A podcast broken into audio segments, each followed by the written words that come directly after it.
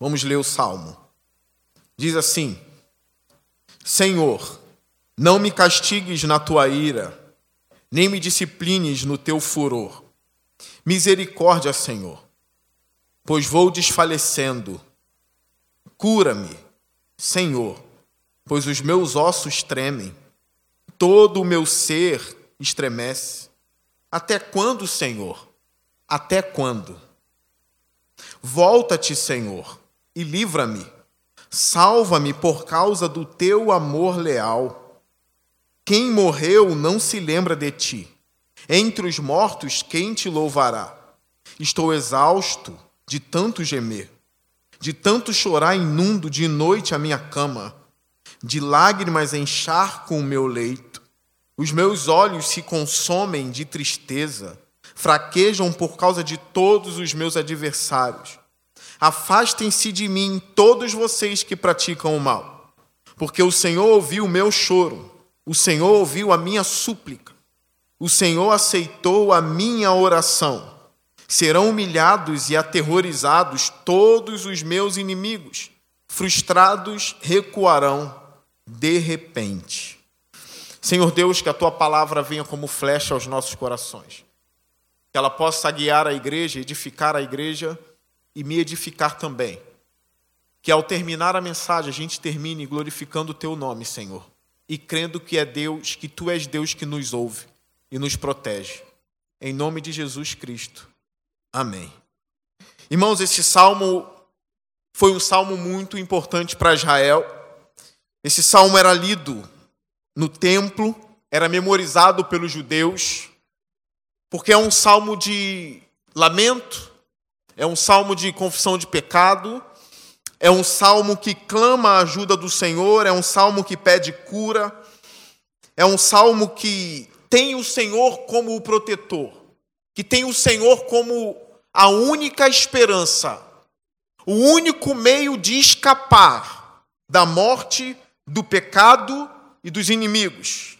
É um salmo atribuído a Davi, e alguns acreditam que Davi escreveu esse salmo justamente para clamar a Deus pelo perdão do pecado que ele cometeu contra Urias, de ter matado um inocente no campo de batalha, ter mandado esse homem para a morte por ter tomado a mulher deste homem.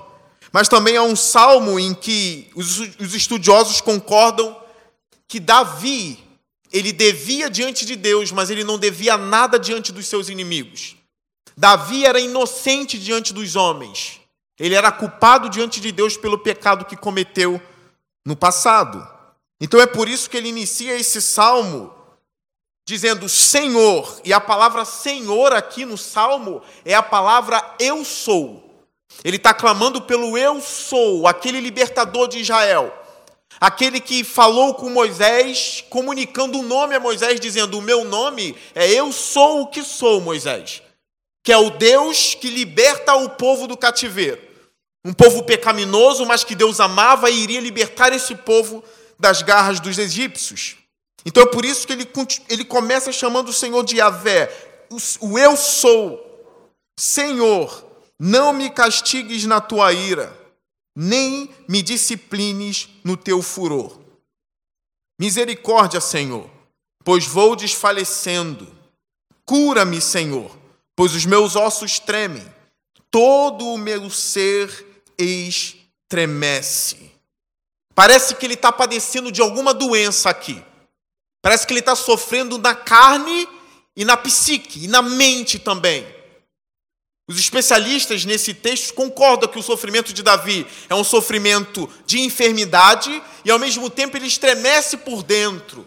Ele cita os ossos aqui estremecendo, todo o ser dele estremecendo, ou seja, a mente dele estremecendo, já desfalecendo por dentro e por fora. E provavelmente ele está provando da disciplina de Deus que é severa, da vara do Senhor que é severa. Muito provavelmente essa enfermidade que ele está passando é pelo pecado que ele cometeu. E ele sabe disso. Então é o momento dele pedir para que Deus não castigue ele na ira.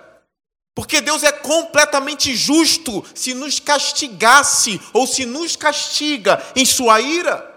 completamente justo. Ele não nos deve nada. E Davi nem joga nada contra Deus. Davi não joga nada na face de Deus, ou na linguagem que a gente está acostumado, na cara de Deus. Não, pelo contrário, ele pede misericórdia. Porque quem pede misericórdia sabe que não merece, porque a misericórdia é justamente para aquele que não merece. É um favor de Deus na nossa vida. A misericórdia ela cai justamente sobre aquele que sabe que é imerecedor, se é que essa palavra existe. Ele não está dizendo, Senhor, tenha misericórdia de mim, então eu te darei isso. Tenha misericórdia de mim, então te darei aquilo. Não, eu não te darei nada, Senhor, só tenha misericórdia de mim. Eu clamo a ti pelo teu favor. Então tem essa máxima aqui: não me disciplines na tua ira, Senhor. Muitos fazem essa oração até hoje. Não me castigues na tua ira, nem me disciplines no teu furor. Alguns vão dizer que o furor de Deus é como se fosse uma chama que queima dentro do homem, mas é uma chama de juízo que fica claro que a ira do Senhor está sobre a pessoa. Então ele usa essas duas palavras pesadas aqui: ira e furor. A ira de Deus e o furor de Deus na disciplina. Isso causa o que nele? No versículo 2: Misericórdia, Senhor, pois vou desfalecendo. Estou morrendo, é literalmente isso. Cura-me, Senhor, pois os meus ossos tremem e todo o meu ser estremece. Parece que a mão do Senhor vai moendo o homem aqui. Nós sabemos que no caso de Jó, foi outra coisa. Jó não sabia o que estava por trás das cortinas. Mas parece que Davi sabe o porquê o furor de Deus está sobre ele. Parece que para Davi não é tão oculto assim como foi com Jó. Ele sabe que está em pecado, ele sabe que errou, ele sabe que ele cometeu um grande pecado ao ponto dessa severidade de Deus estar sobre a vida dele. É necessário considerar isso. É necessário ler os salmos, porque nos salmos tem tudo isso aqui. Os salmos têm alegria, tem dança, principalmente nos últimos salmos. O salmista regozijando no Senhor, tem instrumentos, tem harpa, tem lira, tudo isso nos salmos. As grandes emoções da alma humana. Mas também nós vemos no Salmo a ira, o furor do Senhor, a disciplina do Senhor sobre um homem que cometeu um grande pecado, um grande delito, que é Davi, que era amado por Deus também. É por isso que C.S. Lewis ele diz o seguinte, que imagina, isso não significa que Davi não era amado por Deus. Para o Lewis é o contrário. É o fato de Davi ser amado por Deus, esse fato faz com que a mão do Senhor venha contra ele. Aí o Lewis usa uma ilustração aqui para que a gente entenda. Se você pegar um grande pintor e as crianças ficarem pedindo para que ele pinte um quadro para elas, perturbando esse grande pintor para pintar um quadro, ele vai pintar um quadro muito rápido. Ele vai fazer um barquinho, um mar, um sol e vai entregar à criança. Esse quadro não demanda muito trabalho do pintor. Ele faz muito rápido. Ele usa as tintas certas. Mas se esse mesmo pintor agora for fazer uma obra de arte que será apreciada por todas as pessoas no mundo, ele vai rasurar, ele vai pintar, vai rasgar, vai pegar outra folha, vai pintar de novo, vai usar várias cores, vai tirar dez vezes, tirar as folhas dez vezes, porque aquilo é a obra de arte dele. Ele vai lixar, ele vai como, como eu já disse, rasurar, ele vai meter a mão dele naquela obra, ele vai amassar o papel, ele vai jogar fora, ele vai reconstruir, porque aquilo é a obra de arte dele. Então, essa obra de arte vai passar por vários processos que um quadrinho pintado por uma criança não passou. Aí, a fala do Lewis no final dessa ilustração é o seguinte: quando Deus está punindo o homem, punindo o salmista, não significa que é menos amor, mas justamente mais amor. É porque ele está trabalhando na obra de arte dele, que é a vida de Davi. Então é por isso que às vezes dói, é por isso que às vezes tem rasura, é por isso que às vezes tem lixa, é por isso que às vezes ele quebra, ele amassa, ele rasga, ele joga fora, ele reconstrói, ele faz de novo. Ele se ira.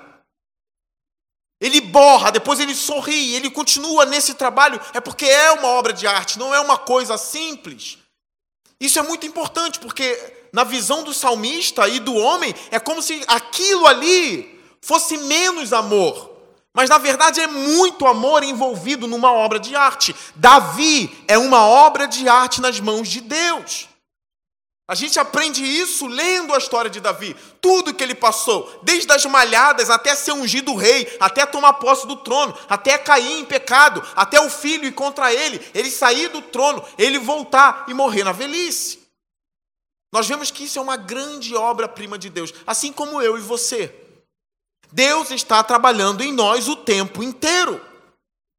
No sorriso dele, na ira dele, no abraço dele, quando ele deixa de abraçar também, quando parece que ele fechou a porta, no abrir da porta, nas palmadas do Senhor ou nas varadas do Senhor, Ele está trabalhando com grande amor em nossa vida, porque a gente não é uma simples obra dada às crianças.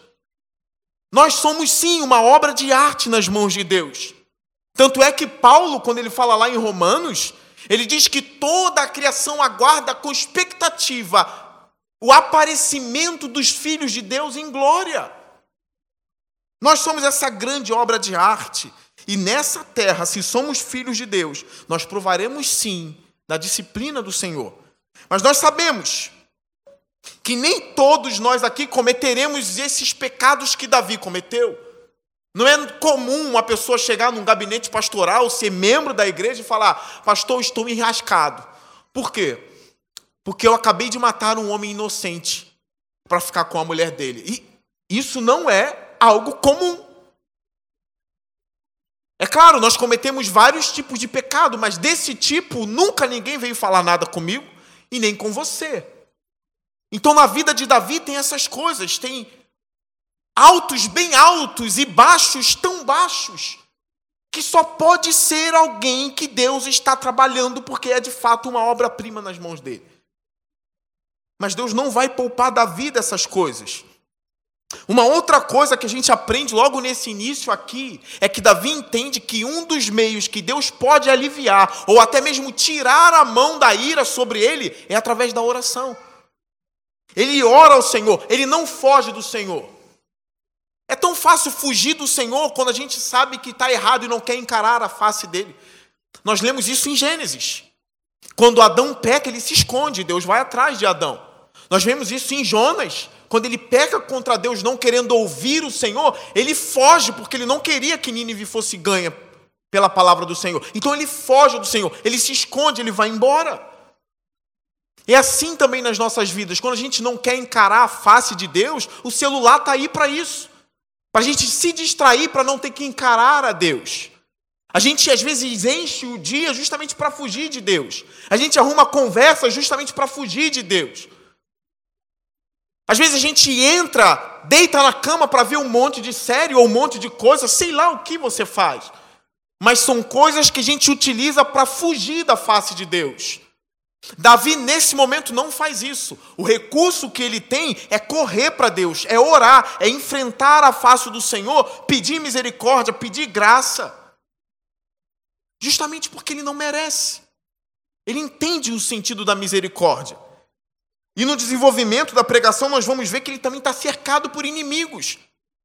O que torna mais fácil a gente não se esconder de Deus. É quando a gente vê a ameaça muito perto, a gente olha, só Deus pode me ajudar. São coisas que nos ajudam a correr atrás do Senhor. Ainda no versículo 2, ele deixa bem claro que ele está com uma doença física também. Cura-me, Senhor, pois os meus ossos tremem, todo o meu ser estremece.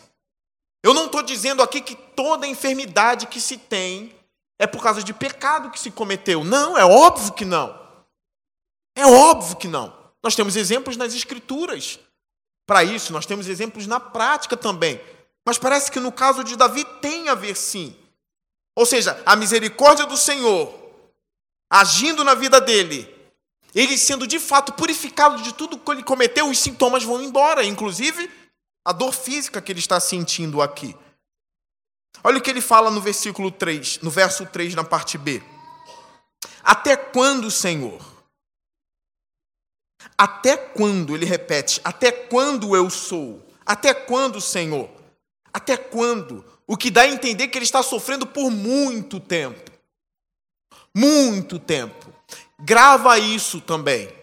O fato de você estar padecendo por muito tempo não significa que você foi excluído da presença do Senhor.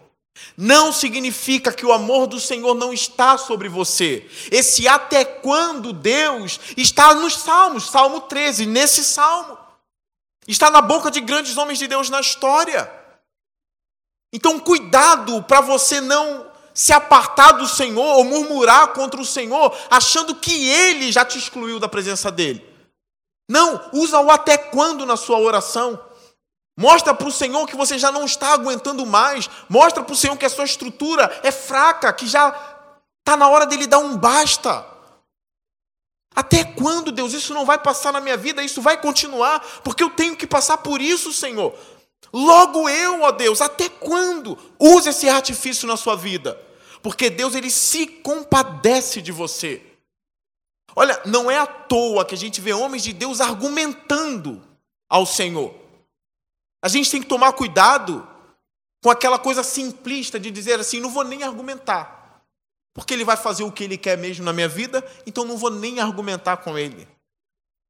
Olha, Deus decretou que o meio pelo qual ele vai agir na sua vida é através das suas orações a ele. Lembra da mulher cirofenícia que foi atrás de Jesus, os discípulos não deixaram. E ela insistiu, insistiu. Jesus diz a ela: Olha, mulher, não é lícito tirar os pães dos filhos e dar aos cachorrinhos. Ela argumenta. Isso já está nos Salmos. E ela argumenta com Jesus: Olha, mas até os cachorrinhos comem das migalhas que caem da mesa do Senhor. Jesus, Jesus diz: mulher, vá, sua filha está curada. Está curada. Argumenta com Deus. Para com essa coisa simplista de que com Deus não se argumenta, de que com Deus não se fala. Isso vai te deixar cada vez mais longe do Senhor. Haja com Deus, se comporte diante de Deus da maneira como você aprendeu na Bíblia. Se você vê os salmistas na Bíblia argumentando com Deus, isso é uma mensagem de Deus para você. Argumente. Fale comigo, tenha uma intimidade comigo, converse comigo, traga a minha sua causa. Mostra-me, fala. Não seja simplista nesse ponto, porque o simplista acaba dando as costas para Deus. Usa esse recurso, usa esse lamento, usa a sua inteligência para falar com Deus. Abraão argumentou com Deus sobre a destruição de Sodoma. A mulher cirofenícia argumentou com Jesus. O centurião argumentou com Jesus. Esse salmista argumenta com Jesus. E vários outros textos na Bíblia. As pessoas estão argumentando com Deus. Às vezes a gente deixa de argumentar por preguiça também. Ele é uma pessoa, você é outra pessoa, tem inteligência envolvida dos dois lados. Ele é a própria inteligência e você tem inteligência. Não haja com Deus como se você fosse um macaco. Ou como se você fosse uma mula. Não haja. Haja com Deus como se você fosse a imagem e semelhança dele, que é o que você é. Você tem sabedoria, você tem inteligência, você tem uma língua, você fala, você tem uma consciência. Por que, que você usa tudo isso para falar o seu próximo e com o seu Deus você age como se fosse um animal irracional? Isso é completamente errado. Isso é não agir de acordo com aquilo que você é, ou de, de acordo com aquilo que Deus fez em você. Um ser inteligente. Seja inteligente para falar com o teu Deus, porque é assim que ele te fez, é assim que ele quer que você se comunique com ele, com a sua inteligência. E é o que esse salmista fala. É o que ele faz. Ele mostra a sua debilidade, ele pede misericórdia. Ele mostra como está o teu o ser dele por fora e por dentro.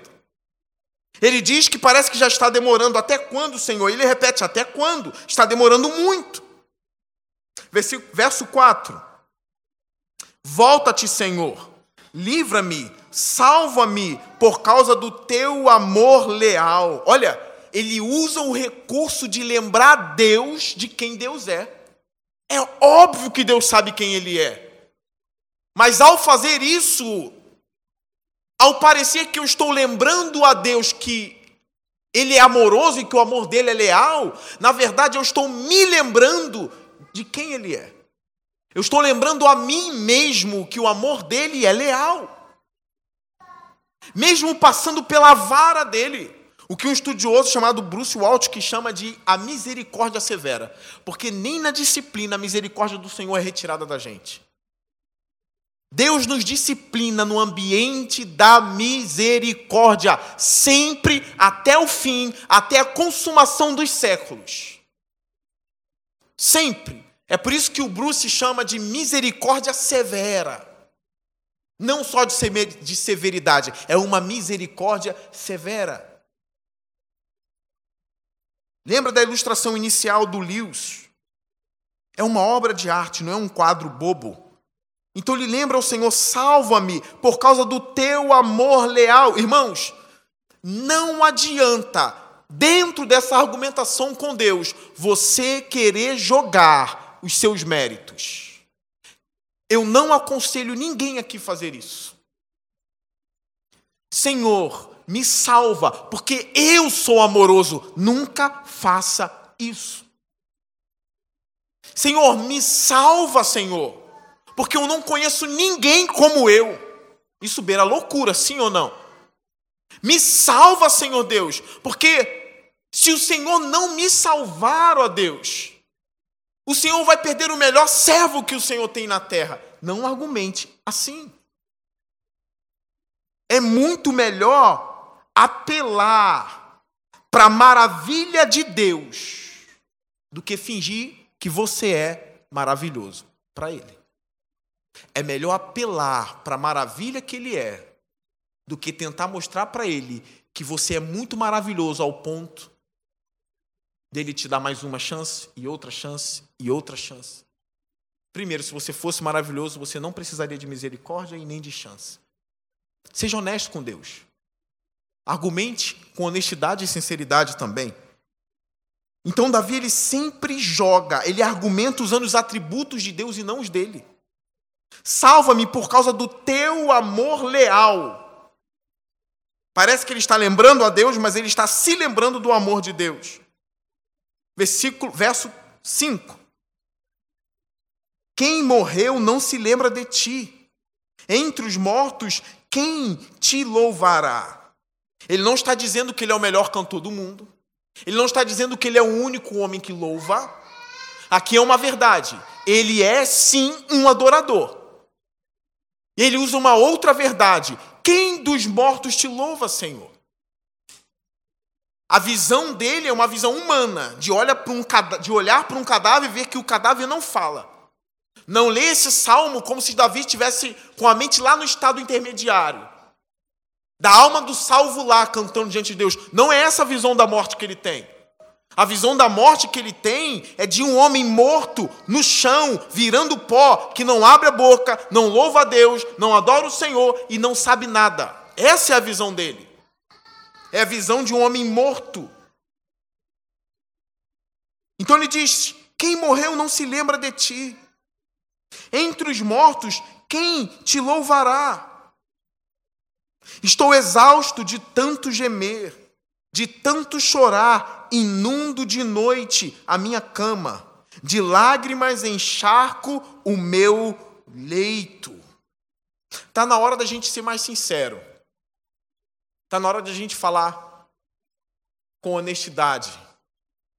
Existem pessoas fiéis, cristãs, não são isentas de pecado, mas que têm passado dia e noite chorando, só Deus está vendo dia e noite chorando com uma tristeza sem fim. Dia e noite, dia e noite. Repara, eu não estou lidando com esse salmo com um problema bobo ou com uma pessoa extremamente sensível. Presta atenção, quem escreveu esse salmo foi um guerreiro, foi um homem de batalha, foi um homem que não era conhecido como alguns chamam hoje, o menino. Não, ele era homem. Ele não tremeu diante de Golias.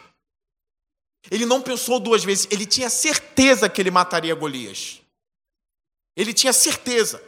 A gente não está falando de um homem sensível, frágil, que chora à toa. Para encharcar a cama de lágrima tem que ser a lágrima. Eu não estou falando de gente que se emociona vendo filme ou, vendo uma obra de arte, não é disso. Estou falando de choro de tristeza, gente.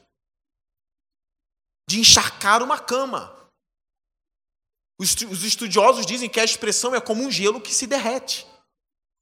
É um gelo que vai virando, vai entrando no seu estado líquido, vai entrando devagarzinho, como se fosse o suor do gelo, né? Até que ele vai se desmanchando por inteiro. E dependendo do tamanho do gelo, ele vira uma poça d'água. É como se o, o próprio salmista estivesse se desfazendo em lágrima na cama, a cama ensopada de choro. É uma hipérbole que ele usa para mostrar que o sofrimento dele é realmente grande. É uma profunda tristeza. Então eu quero fazer você considerar a sua tristeza não negá-la, não escondê-la, mas apresentar diante de Deus. Não é esse o seu quadro? Se é esse o seu quadro, se é esse o seu diagnóstico, não finja, chore. Chore. Encharque a cama. Você não é o primeiro. Davi fez isso antes de você. Eu estou vendo um guerreiro confessando e escrevendo que chora ao ponto de inundar a cama um valente de guerra. Existem aflições na vida que derrubam os mais valorosos valentes e que não tem como impedir as lágrimas de descerem. E eu sei que tem gente passando por isso e às vezes acha que não é cristão, ou não é cristã, ou não é crente por estar passando por isso. Eu quero que vocês leiam comigo o texto de Isaías 38, 5. Olha como Deus nos surpreende em relação às nossas lágrimas. Como Deus lida com as nossas lágrimas. As lágrimas daquele que clama por misericórdia. Isaías 38.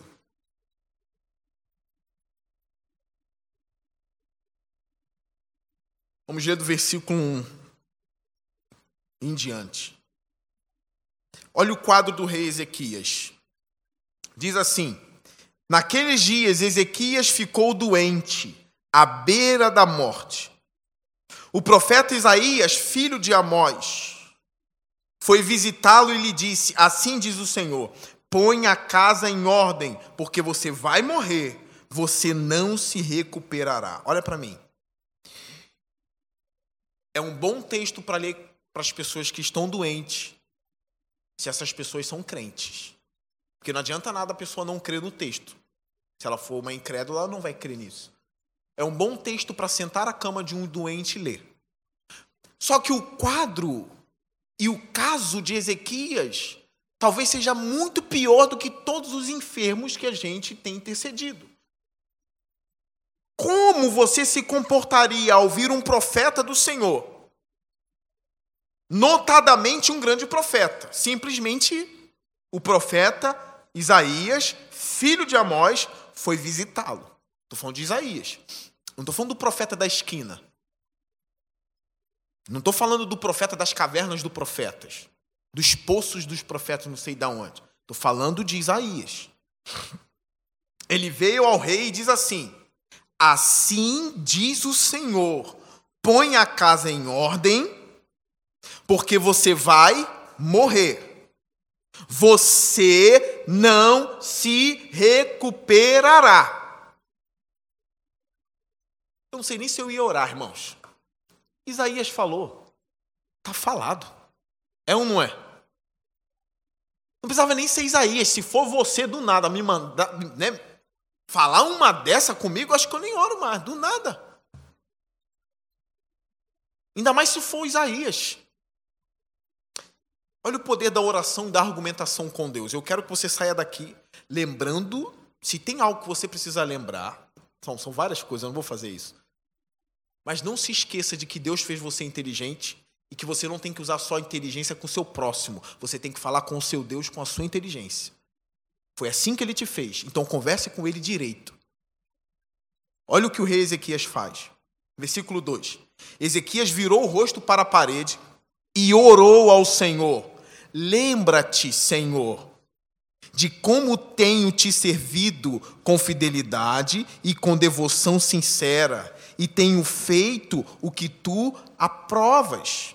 E Ezequias chorou amargamente. É um relato. Lembra que eu aconselhei vocês a não jogar os seus atributos em relação ao Senhor. E eu sei que ele joga aqui o que ele fez, mas ao mesmo tempo ele começa a chorar amargamente. Amargamente, porque ele sabe onde ele tem errado. Amargamente. E Ezequias chorou. Versículo 4. Então a palavra do Senhor veio a Isaías. Vá dizer a Ezequias: Assim diz o Senhor, o Deus de seu antepassado Davi ouvi sua oração e vi suas lágrimas. Acrescentarei quinze anos à sua vida, e eu livrarei você e esta cidade das mãos do rei da Síria. Eu defenderei esta cidade. Deus olhou para Ezequias e disse: Ele é muito maravilhoso, e por isso foi o que Deus viu em Ezequias. Olha como ele é magnífico. Eu preciso curar Ezequias porque ele é magnífico. Irmãos, eu sei que nas nossas orações a gente vai falar coisas. Às vezes a gente vai não aconselho fazer, mas vai acabar fazendo. Senhor, tu sabe que eu dou a outra face quando a minha, às vezes até é verdade. Mas o Senhor vai olhar é para o seu coração quebrantado, não é para os seus atributos. Olha a fala de Deus.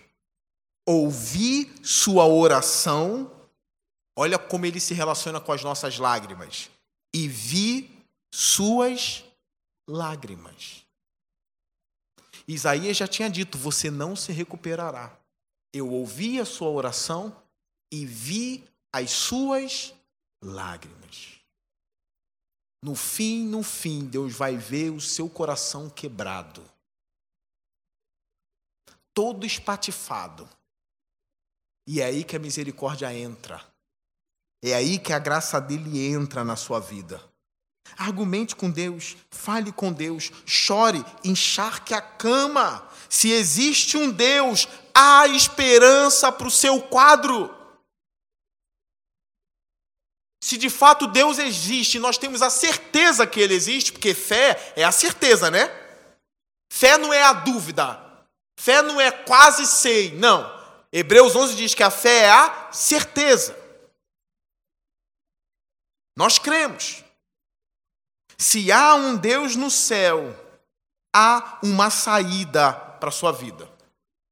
Há uma saída para o seu sofrimento. Há alívio para a sua alma. Há cura para a sua enfermidade.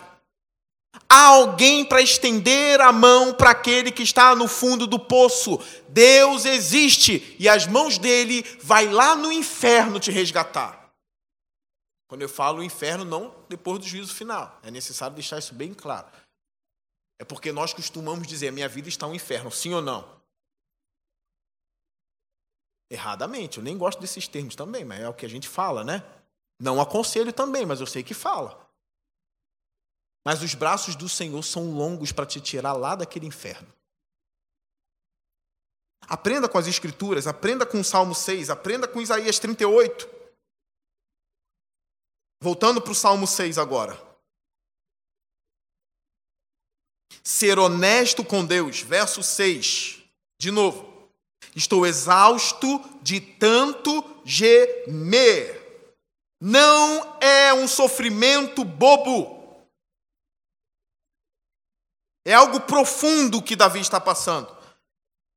De tanto chorar, inundo de noite a minha cama, de lágrimas encharco o meu leito. Deus está vendo as lágrimas dele. Ele continua, verso 7: Os meus olhos se consomem de tristeza, fraquejam por causa de todos os meus adversários. Cuidado como você vai aconselhar um cristão que chora. Os olhos às vezes denunciam a tristeza da pessoa. O rosto caído denuncia que aquela pessoa está vivendo uma tristeza. Cuidado com a forma que você vai usar para consolá-la, porque você pode acabar de matar essa pessoa. Imagine você ver um crente cujos olhos estão consumidos pela tristeza, e você está vivendo a melhor fase da sua vida, cheio de alegria e satisfação, louvando a Deus todos os dias por tudo que Deus tem te dado. Aí você olha para aquele crente, você sabe ou imagina que tudo que o Deus tem feito na tua vida, tudo de bom que tem acontecido é justamente por você crer nele entregar a vida a ele. Aí você olha para esse crente que a tristeza tem consumido os olhos. Qual é a conclusão que você pode chegar? Nem parece que você serve um Deus tão bom. Nem parece que tu é crente. Levanta a cabeça, sacode a poeira, dá a volta por cima. É tão fácil falar isso quando não é você que está passando, né? Não tem essa de sacode a cabeça, dá a volta por cima.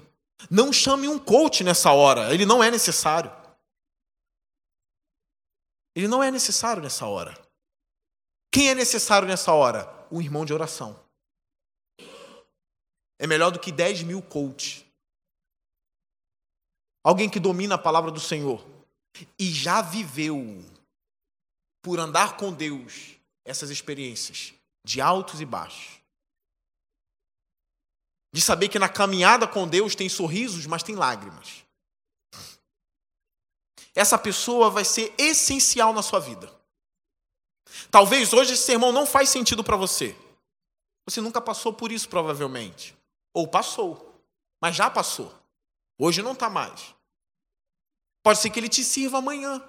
É por isso que é importante pegar uma mochila ou uma bolsa e colocar a palavra que você vai ouvindo. É só uma alegoria aqui, uma metáfora. Imagine que essa bolsa é seu coração. E vá colocando, hoje eu não estou precisando, mas faz como José no Egito. Eu vou enchendo nas vacas gordas, para quando vier as magras, eu tenha palavra suficiente para me manter. Como falavam de John Bunyan, que ele era tão cheio da Bíblia que se cortassem, ao invés de sair sangue dele, se cortassem ele, ao invés de sair sangue, sairiam versículos bíblicos de tanta coisa da Bíblia que ele tinha. Cuidado ao aconselhar os cristãos que têm os olhos consumidos pela tristeza. Diga para eles que o choro dura uma noite, mas a alegria vem ao amanhecer. E que o amanhecer não é necessariamente amanhã, literalmente. Diga isso para ele. Caminha com ele com o Salmo 6, mostre para ele que Davi, um homem segundo o coração de Deus, um grande guerreiro que não treme diante de Golias, está na cama chorando. Mostra, guarda essas palavras, mostra isso para eles. E quando chegar a sua vez, chame Davi para sua cama e chore com Davi. O que eu estou querendo dizer com isso? Leve o Salmo 6 para a cama. O bom de falar para crente Pode ser que tenha indoutos no nosso meio, né? ignorantes. É bom esclarecer as coisas. Mas o bom de falar para crente é que o crente sabe que eu não estou defendendo aqui invocar espírito para chorar com ele. Mas é bom falar, porque está indo para a internet. eu sei que vocês sabem que eu não estou falando isso. Levar Davi para a cama. Primeiro, para a cama para chorar não é invocar o espírito de Davi. Tenho que deixar isso bem claro. Tem que deixar isso bem claro. Acreditem, tem pessoas que a, a, entendem assim. É levar o Salmo 6 para a cama. Ficou bem claro agora, né? Sim ou não? E chora. Vê que você não é o único. Vê que um homem, segundo o coração de Deus, fez coisa que você talvez nunca vá fazer nessa vida e teve misericórdia para ele, vai ter para você também. Não se esconda de Deus, vá até Ele, argumente com inteligência, com sabedoria. Não aconselhe usar os seus atributos, mas se usar, a quebrante o coração, chore amargamente. Não aconselhe usar expressões de inferno, mas se usar, que seja com o coração contrito. Deus consegue peneirar as nossas palavras.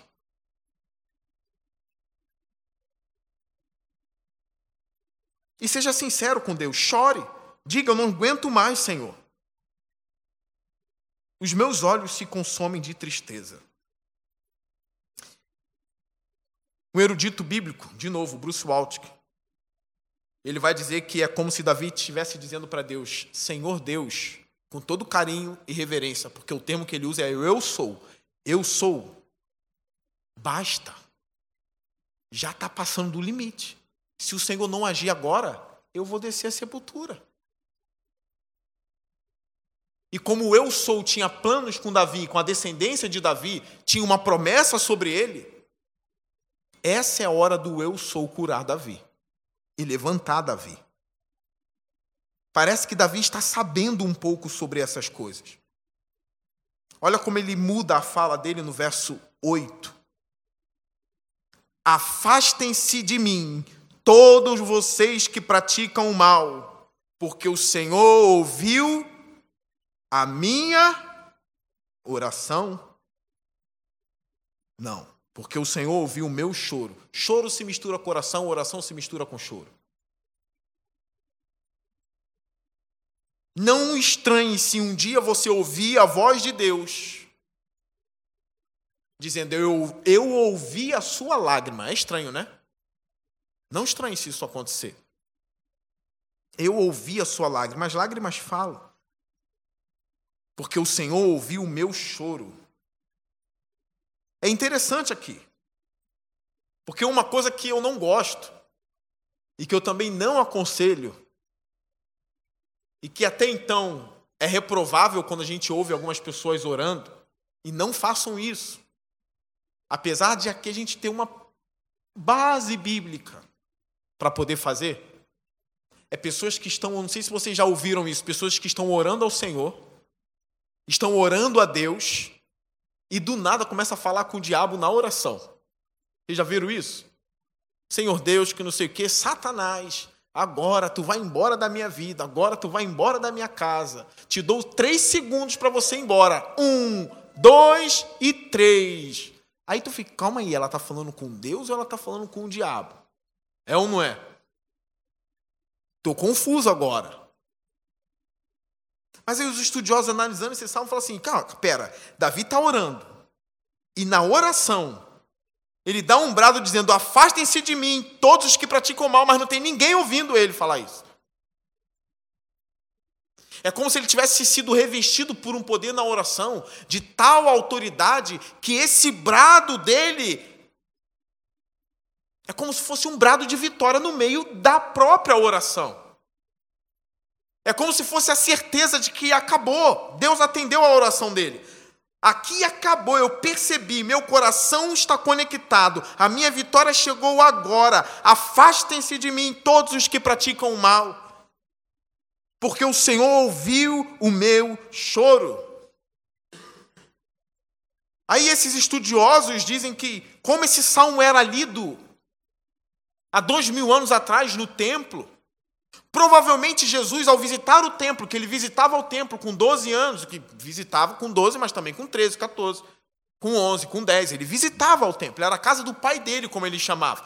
Ele ouvia esses salmos, ele memorizava esses salmos.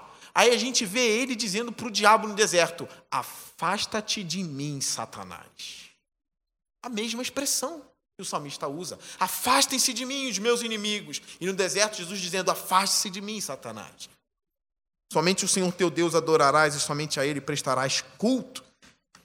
É hora do homem de Deus se revestir de autoridade e de realmente bradar. Cheio da autoridade do Senhor. Ele diz isso pela fé, com a certeza de que acabou. O Senhor ouviu o meu choro. Irmãos, haverá um dia que o Senhor vai ouvir o seu choro, o choro de vocês, o lamento de vocês. Tenha fé, irmãos. Tenha fé. Qual é o seu desafio? Você está chorando pelo quê? Quem oprime você? Ora ao Senhor, peça a autoridade do Espírito. Use essa autoridade. Levante-se da oração. Vá com o Espírito Santo, caminha com o Espírito Santo. Verso 9: O Senhor ouviu a minha súplica. Estou terminando. O Senhor aceitou a minha oração. Isso é graça do Senhor. Ele aceitou a minha oração. Ele não é obrigado a fazer, ele aceita por misericórdia. Verso 10: Serão humilhados e aterrorizados todos os meus inimigos, frustrados, recuarão de repente. Esse é o fim dos ímpios. Lembra que no início do salmo, alguns termos são aterrorizantes, né? O furor de Deus, a ira de Deus. Até então, Davi está falando dele. E ele termina o salmo falando do furor, da ira de Deus agora contra os ímpios. Porque agora ele já se levantou. Já acabou. A ira do Senhor passou. Agora a ira e o furor cairão sobre os ímpios, aqueles que escarnecem dos santos. Escarnecem de Davi, escarnecem do Senhor, serão humilhados e aterrorizados todos os inimigos. Eles recuarão de repente. Parece que Davi realmente estava entre a vida e a morte. Parece que o que Deus fez com ele foi como levantar alguém da sepultura. Já estava quase desfalecendo mesmo. Foi naquele último minuto, como se vê numa partida de futebol que uma equipe sai vencedora naquele último minuto. Parecia tudo perdido. E ali Davi se levanta como alguém que ressurge dos mortos. Eu não estou sozinho nessa interpretação. O nosso Senhor passou por tudo que Davi passou, só que infinitamente mais. O choro, as angústias. Eu falei para você chorar com Davi, mas não esqueça de chorar com Jesus também de levar os evangelhos para a cama, de nos seus momentos de tristeza, de fraqueza, tendo a alma consumida pela dor, lembre-se dele, confessando também. Davi venceu Golias, Jesus massacra todos os gigantes que ele quiser. E ao mesmo tempo ele está ali no Getsemane, ou Getsemane, confessando a sua fraqueza diante dos seus discípulos. A minha alma se consome de tristeza até a morte. Ele chega ao ponto de pedir ao pai para passar dele aquele cálice, só que tem uma diferença. Deus livrou Davi pertinho da morte. Ele curou Davi, livrou Davi, levantou Davi, Davi voltou a reinar de forma saudável e brilhante. Mas Jesus não, Jesus ele morreu, ele visitou a morte. Davi levanta curado, como quem ressurge dos mortos. Nosso Senhor Jesus passou por angústias maiores, mas não foi salvo da morte. Ele entrou na porta da morte, lugar onde todos os homens têm entrado. Ele soube como é estar morrendo e mergulhar na morte, porém venceu e humilhou a morte e detém a imortalidade. Hoje ele pode nos dizer: você não vai morrer. Mas será apenas um sono, pois logo, logo chamarei você, e então você acordará para sempre. Jesus é o único que tem autoridade para dizer: a menina só dorme, ela não está morta. Porque para a vida a morte é só um sono mesmo. Davi à beira da morte, ele mergulhou, Jesus mergulhou no poço da morte. Ele viu as sensações da morte. Ele viu os olhos abrindo e fechando. Ele chegou ao ponto de dizer: entrega o meu espírito, Pai. Ele sentiu o gelo da morte e morreu. E no terceiro dia ele levanta triunfante, saindo do poço da morte, com a morte agarrada pelo pescoço com as mãos dele. Como se ele estivesse dando o brado: Eu sou a vida, você não me detém aqui. Eu não sou Moisés, eu não sou Abraão, eu não sou Adão, eu sou a própria vida. Morte, eu sou o teu Deus. Agarrando-a pelo pescoço. É por isso que ele está dizendo para nós: é só um sono. Logo, logo vocês vão acordar. Eu quero ler com vocês para terminar agora. Quero que vocês fiquem de pé. Nós vamos ler 2 Timóteo 1,10 e vocês vão compreender o poder do Evangelho. 2 Timóteo 1,10 Nada se compara ao Evangelho. O budismo não se compara nem de longe. O espiritismo nem de longe. O hinduísmo nunca. Nunca. 1,10, 2 Timóteo.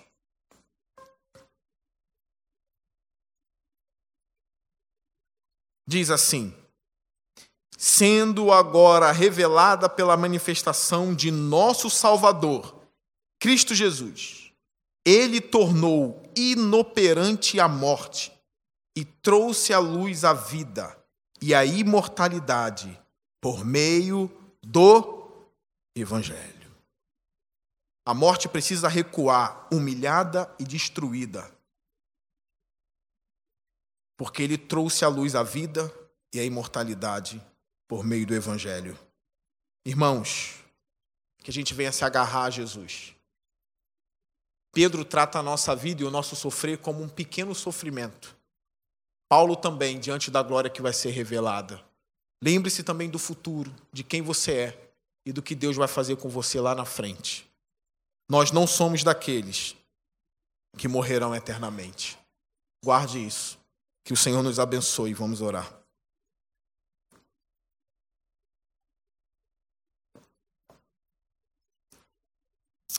Senhor Deus, Console os meus irmãos que sofrem. Alguns nem estão aqui, Senhor. Como seria bom se estivesse? Porque eu sei de alguns, Senhor, que estão passando pelo vale da sombra da morte. Mas que eles possam ouvir essa mensagem. Que eles venham saber, ó Deus, que cristão não chora sozinho na cama. Nós choramos com a palavra de Deus. E nós cremos que vai passar. E que a morte é só um sono, ó Deus. Que logo, logo o Senhor vai nos chamar. Eu peço, Senhor, nos ajude a viver isso aqui.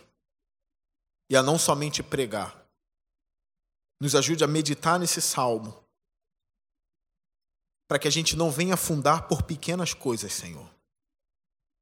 Mas que a gente venha lembrar que o Senhor está nos céus e que os seus braços não são curtos, eles são longos, e os seus braços nos tiram dos piores poços, dos piores buracos dessa vida. E se por acaso, Senhor, a morte chegar, como vai chegar para todos nós, que a gente creia em Ti, Senhor, porque é como estar dormindo. Logo, logo ouviremos a trombeta e vamos levantar em glória, louvando o teu nome, e nunca mais vamos encharcar a nossa cama de lágrima, porque elas serão enxugadas naquele dia. Abençoe a sua igreja, que a igreja tem um domingo maravilhoso. Eu peço que eles voltem aos lares alegres e radiantes com a tua palavra. Em nome de Jesus. Amém. Vamos à bênção do Senhor. Que o amor de Deus Pai, a graça